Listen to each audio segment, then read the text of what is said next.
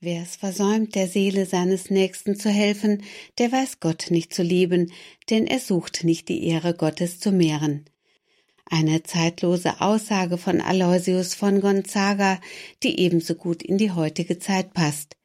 Diese Worte fand der Heilige nicht in betagtem Alter, sondern bereits in jungen Jahren, während rund um ihn die Pest wütete. Luigi Gonzaga wurde am 9. März 1568 als ältester Sohn und Erbe des mächtigen Markgrafen von Castiglione in Castiglione delle Stiviere in Italien geboren. Seine Mutter legte in der Erziehung den Grundstein für seine Frömmigkeit. Wie es sich für einen Thronfolger gehörte, wurde er von seinem Vater bereits mit vier Jahren ins Militär eingeführt.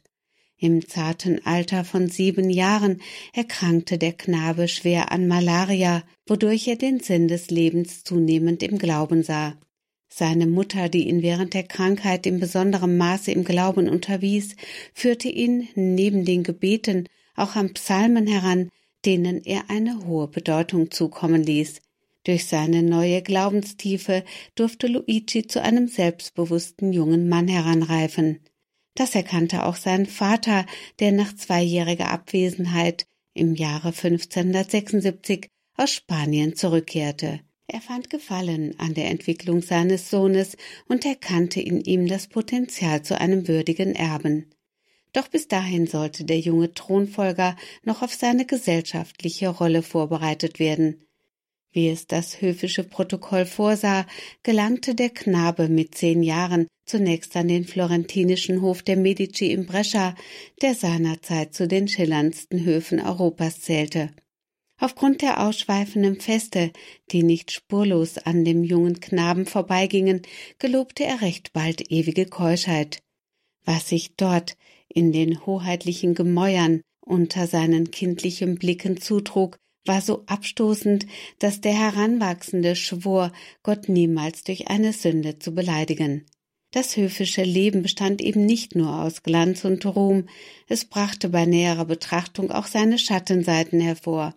So war das Mittelalter sehr geprägt von hoher Gewaltbereitschaft. Auch das entsprach nicht den Tugenden und den Charaktereigenschaften von Luigi Gonzaga. Mittlerweile hielt sich der Knabe am Hofe des spanischen Königs Philipp II. auf, wenngleich sich die höfischen Sitten von denen anderer europäischer Höfe kaum unterschieden. So war er umso dankbarer für die Begegnung mit Kardinal Carlo Borromeus von Mailand, der ein Verwandter der Familie war. Auch umgekehrt schien der junge Mann einen tiefen Eindruck auf den Geistlichen hinterlassen zu haben. In dieser Zeit spendete dieser dem Jüngling mit zwölf Jahren die erste heilige Kommunion. Mehr und mehr nahm der Wunsch, sich zukünftig ganz dem geistlichen Leben zu widmen, in dem jungen Mann Gestalt an. Zu seinem Leidwesen erwarteten ihn hingegen weitere Stationen der Vorbereitung auf seinen weltlichen Dienst in Mantua und Madrid. Dort wurde er immer tiefer in das fürstliche Leben eingewiesen. Bereits seinerzeit legte der Knabe entgegen dieser Planung innerlich jedoch strenge Bußzeiten ein, über die sein späterer Seelenführer Robert Bellamin vermerken sollte, welch große Bußstrenge und Frömmigkeit und welch große Begabung dieser vor allem in praktischen Fragen aufwies.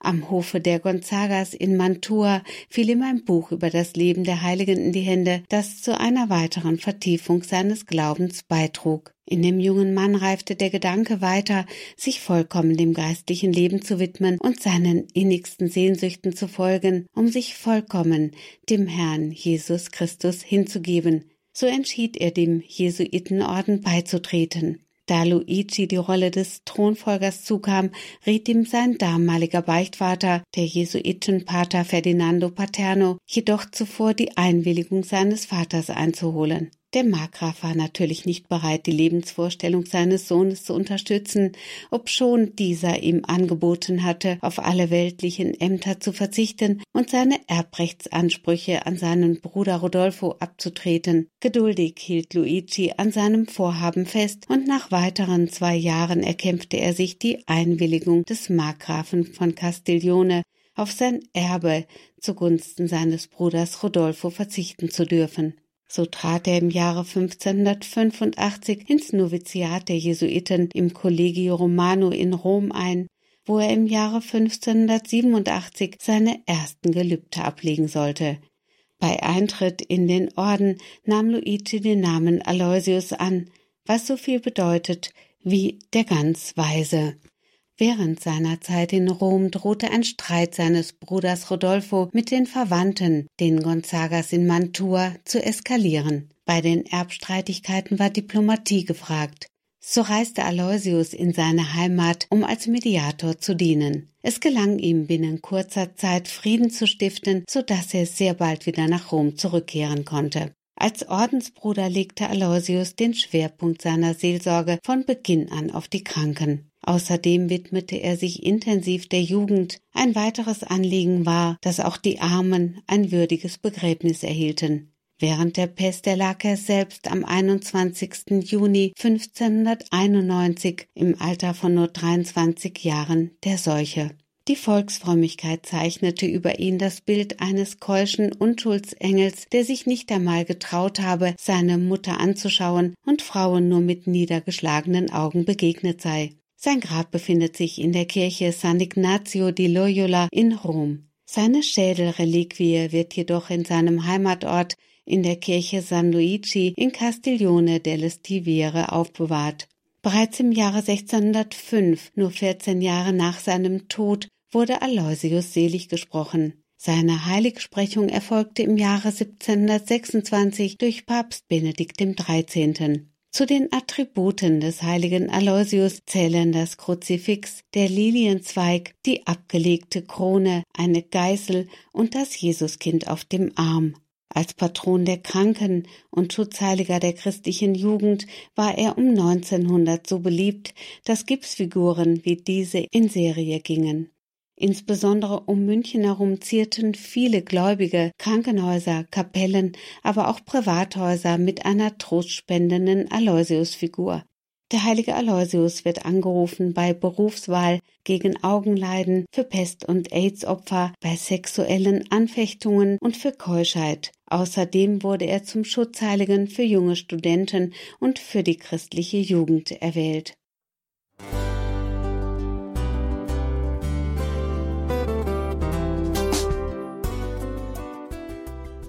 Liebe Zuhörerinnen und Zuhörer, vielen Dank, dass Sie unser CD- und Podcast-Angebot in Anspruch nehmen.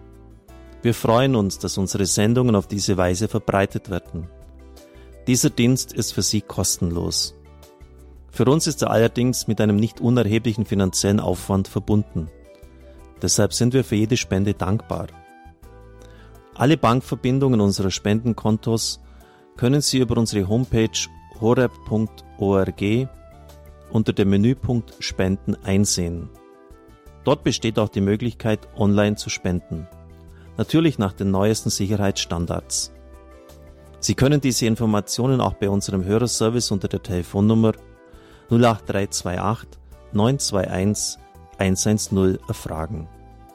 Ich wiederhole die Rufnummer 08328 921 110. Vergelt's Gott für Ihre Unterstützung. Ihr Pfarrer Kocher.